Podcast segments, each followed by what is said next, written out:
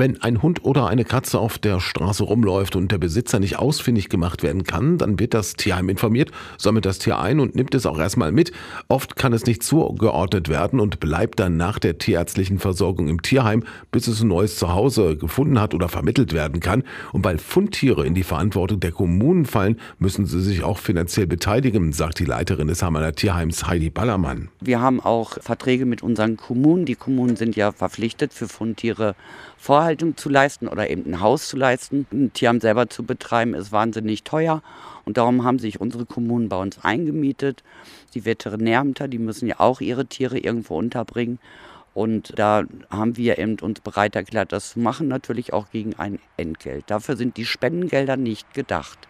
Spendengelder sind dafür gedacht, sie für Instandhaltung, für Tiere, für Weiterbildung oder auch für die Tiere eine Weiterbildung.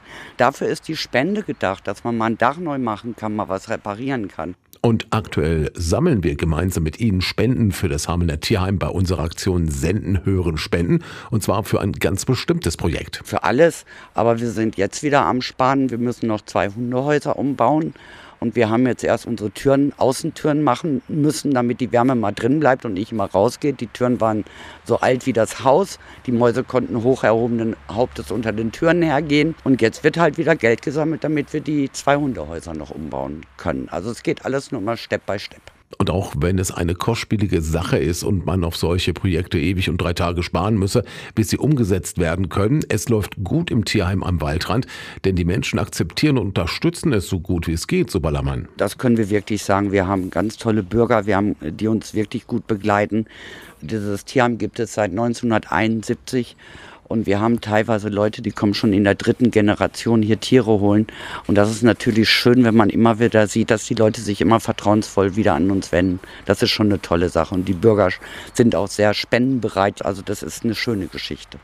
Ein Tierheim betreiben ist also mehr als teuer. Das ist auch in Hameln nicht anders. Neben der verpflichtenden Unterstützung der Kommunen ist man auf Spenden angewiesen und die sammeln wir gemeinsam mit Ihnen bei unserer Aktion Senden, Hören, Spenden.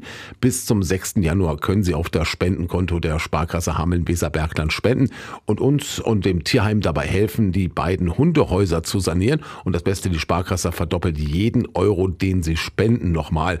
Also seien Sie mit dabei bei Senden, Hören, Spenden und alle Infos dazu finden Sie auch nochmal im Netz unter radio-aktiv.de.